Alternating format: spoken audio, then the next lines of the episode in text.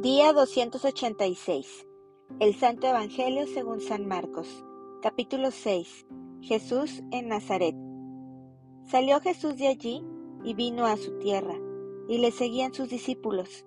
Y llegado el día de reposo, comenzó a enseñar en la sinagoga, y muchos, oyéndole, se admiraban y decían, ¿De dónde tiene éste estas cosas? ¿Y qué sabiduría es esta que le es dada y estos milagros que por sus manos son hechos? ¿No es este el carpintero, hijo de María, hermano de Jacobo, de José, de Judas y de Simón? ¿No están también aquí con nosotros sus hermanas?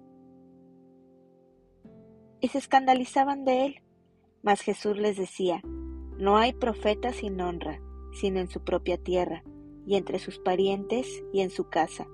Y no pudo hacer allí ningún milagro, salvo que sanó a unos pocos enfermos, poniendo sobre ellos las manos, y estaba asombrado de la incredulidad de ellos, y recorría las aldeas de alrededor enseñando.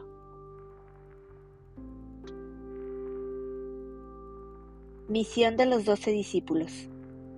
Después llamó a los doce y comenzó a enviarlos de dos en dos, y les dio autoridad sobre los espíritus inmundos, y les mandó que no llevasen nada para el camino, sino solamente bordón, ni alforja, ni pan, ni dinero en el cinto, sino que calzasen sandalias y no vistiesen dos túnicas. Y les dijo, Donde quiera que entréis en una casa, posad en ella hasta que salgáis de aquel lugar y si en algún lugar no os recibieren, ni os oyeren, salid de allí y sacudid el polvo que está debajo de vuestros pies, para testimonio a ellos. De cierto os digo que en el día del juicio será más tolerable el castigo para los de Sodoma y Gomorra que para aquella ciudad. Y saliendo, predicaban que los hombres se arrepintiesen, y echaban fuera muchos demonios, y ungían con aceite a muchos enfermos, y los sanaban.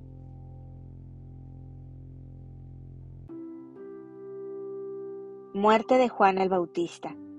Oyó el rey Herodes la fama de Jesús, porque su nombre se había hecho notorio, y dijo, Juan el Bautista ha resucitado de los muertos, y por eso actúan en él estos poderes.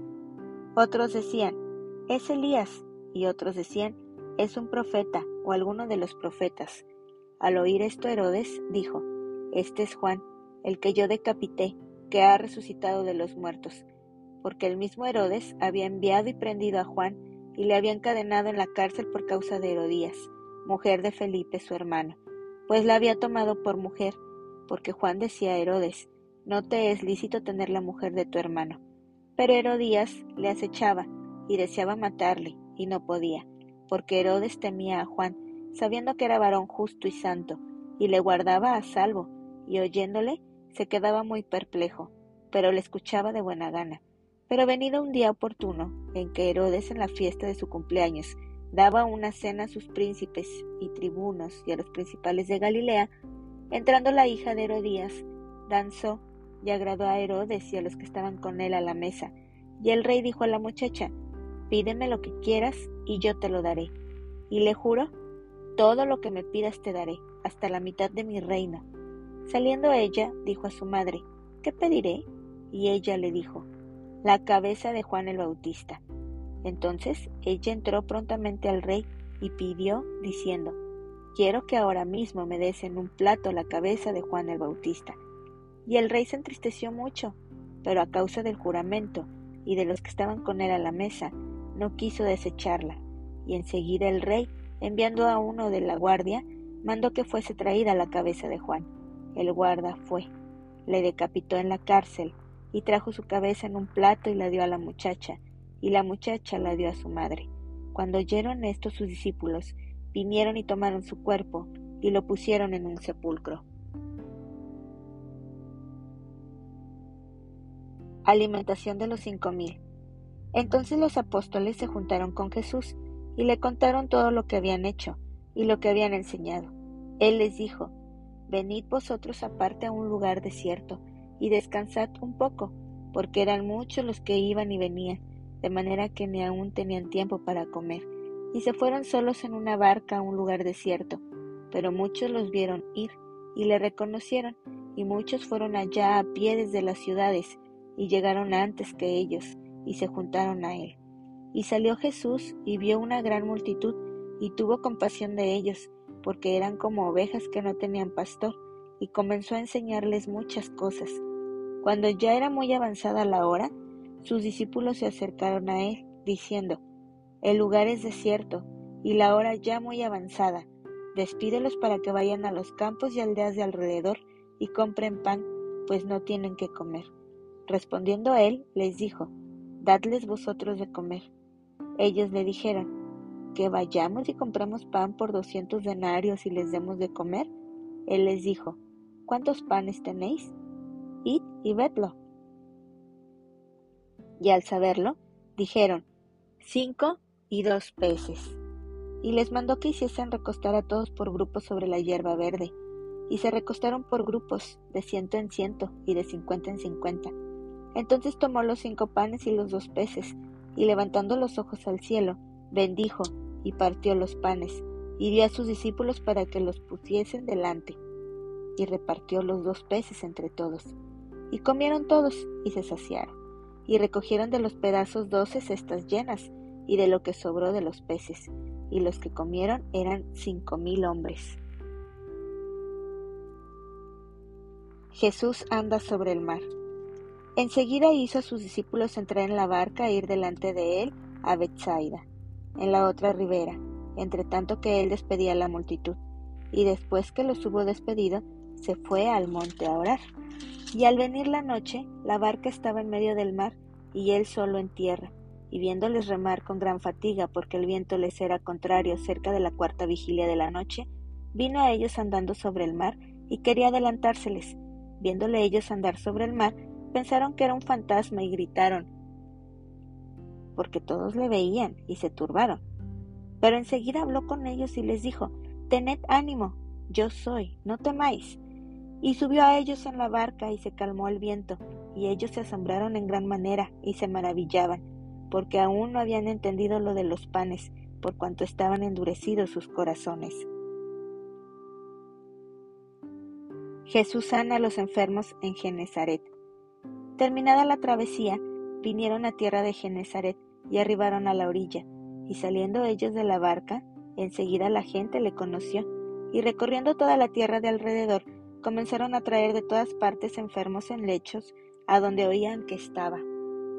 Y donde quiera que entraba, en aldeas, ciudades o campos, ponían en las calles a los que estaban enfermos y le rogaban que les dejase tocar siquiera el borde de su manto, y todos los que le tocaban quedaban sanos.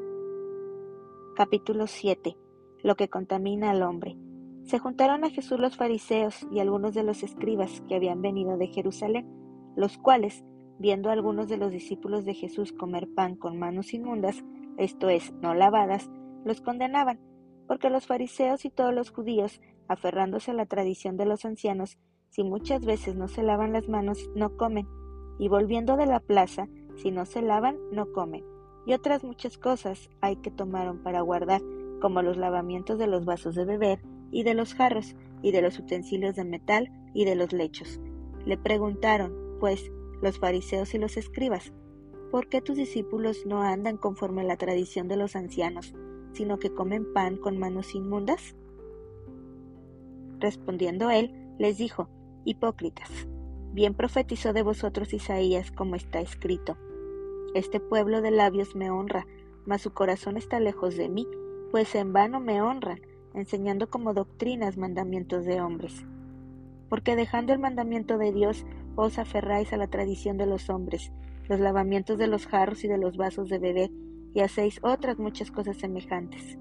Les decía también, bien invalidáis el mandamiento de Dios para guardar vuestra tradición, porque Moisés dijo, honra a tu padre y a tu madre, y el que maldiga al padre o a la madre, muere irremisiblemente. Pero vosotros decís, basta que diga un hombre al padre o a la madre, es corbán, que quiere decir mi ofrenda a Dios, todo aquello con que pudiera ayudarte, y no le dejáis hacer más por su padre o por su madre, invalidando la palabra de Dios con vuestra tradición que habéis transmitido. y muchas cosas hacéis semejantes a estas. Y llamando así a toda la multitud, les dijo, Oídme todos y entended, nada hay fuera del hombre que entre en él, que le pueda contaminar, pero lo que sale de él, eso es lo que contamina al hombre. Si alguno tiene oídos para oír, oiga. Cuando se alejó de la multitud y entró en casa, le preguntaron sus discípulos sobre la parábola. Él les dijo, ¿también vosotros estáis así sin entendimiento? ¿No entendéis que todo lo que fuera que entra en el hombre no le puede contaminar, porque no entra en su corazón sino en el vientre y sale a la letrina? Esto decía, haciendo limpios todos los alimentos. Pero decía que lo que del hombre sale, eso contamina al hombre, porque de dentro del corazón de los hombres salen los malos pensamientos, los adulterios, las fornicaciones, los homicidios, los hurtos, las avaricias, las maldades, el engaño, la lascivia, la envidia, la maledicencia, la soberbia, la insensatez. Todas estas maldades de dentro salen y contaminan al hombre. La fe de la mujer cirofenicia. Levantándose de allí, se fue a la región de Tiro y de Sidón, y entrando en una casa, no quiso que nadie lo supiese, pero no pudo esconderse, porque una mujer cuya hija tenía un espíritu inmundo, luego que oyó de él, vino y se postró a sus pies. La mujer era griega y cirofenicia de nación, y le rogaba que echase fuera de su hija al demonio. Pero Jesús le dijo, deja primero que se sacien los hijos, porque no está bien tomar el pan de los hijos y echarlo a los perrillos. Respondió ella y le dijo, Sí, Señor, pero aún los perrillos debajo de la mesa comen de las migajas de los hijos. Entonces le dijo, Por esta palabra, ve, el demonio ha salido de tu hija. Y cuando llegó ella a su casa, halló que el demonio había salido y a la hija acostada en la cama. Jesús sana a un sordo mudo. Volviendo a salir de la región de Tiro, vino por Sidón al mar de Galilea, pasando por la región de Decápolis, y le trajeron un sordo y tartamudo, y le rogaron que le pusiera la mano encima, y tomándole aparte de la gente metió los dedos en las orejas de él, y escupiendo, tocó su lengua, y levantando los ojos al cielo, gimió y le dijo, Efata, es decir, se ha abierto. Al momento fueron abiertos sus oídos y se desató la ligadura de su lengua. Y hablaba bien, y les mandó que no le dijesen a nadie, pero cuanto más les mandaba, tanto más y más lo divulgaban, y en gran manera se maravillaban, diciendo, bien lo ha hecho todo, hace a los sordos oír y a los mudos hablar.